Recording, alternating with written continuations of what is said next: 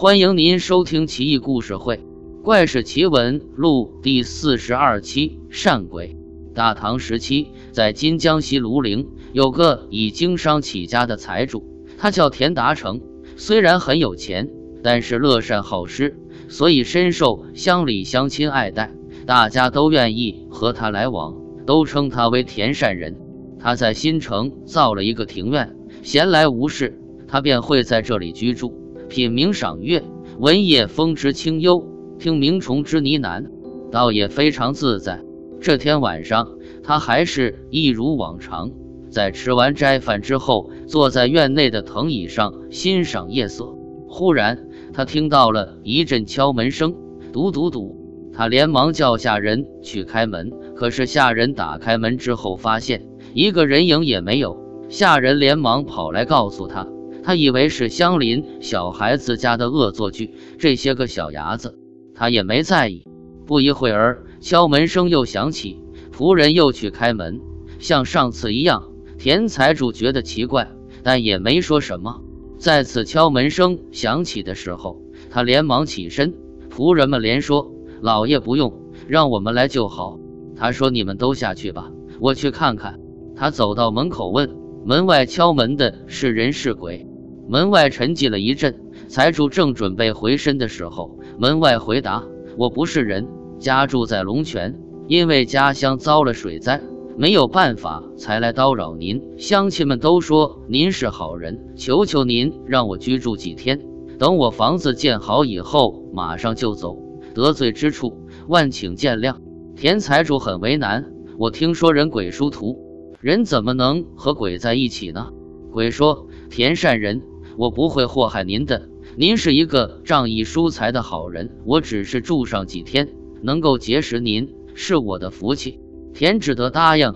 那鬼又说：“那您让我住哪儿呢？”田财主说：“那就住堂屋吧。”鬼千恩万谢就回去了。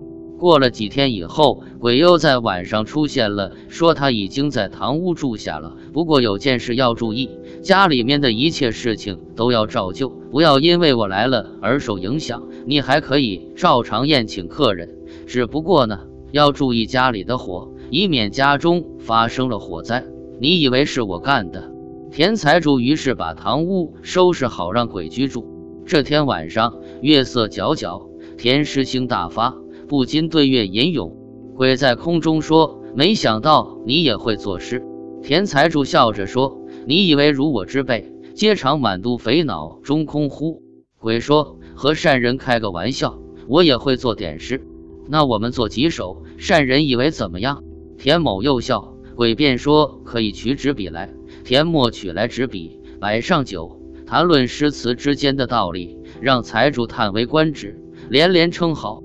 桌上的纸笔、干和酒却不见动过。众人一眨眼的功夫，桌上的酒就不见了。诗做得非常好，标准的流体，笔锋苍劲遒健。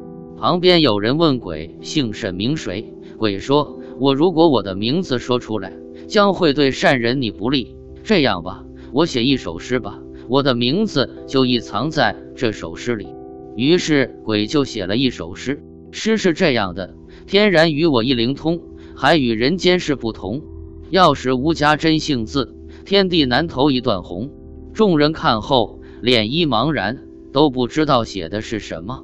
这么一天，鬼和财主说：“我呢，有个小儿子，即将娶张树神的女儿为妻，因而将要在某日办喜事，所以想见你的后厅用三天，同时也报答你这么久以来对我的容忍。”对我的照顾，对我这么大的恩泽，你看可好？财主连忙说：“别这么说。”于是把后厅让了出来，用布幔把房子围上。三天以后，鬼说：“打扰之处，谢谢您的体谅。今天喜事已经办完了，后厅还是还给您用吧。恩重如山，愧不能报答。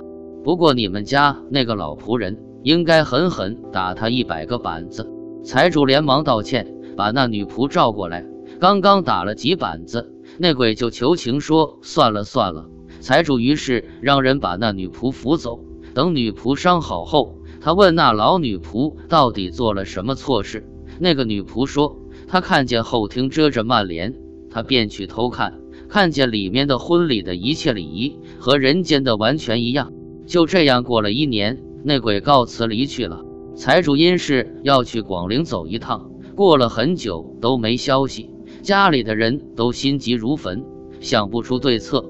这时候那只鬼又出现了，说：“你们是不是担心善人的安危呀？没事，让我去替你查看。”鬼的办事效率还是很高，第二天就回来了，说善人很好呢，马上就回来了。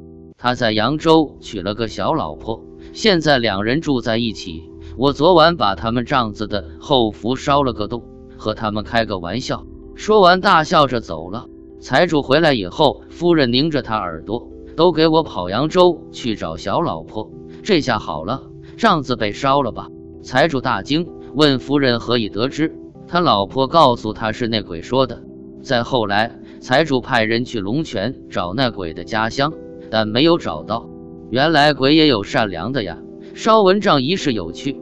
很好奇这鬼的名字呢，有人能破解出来吗？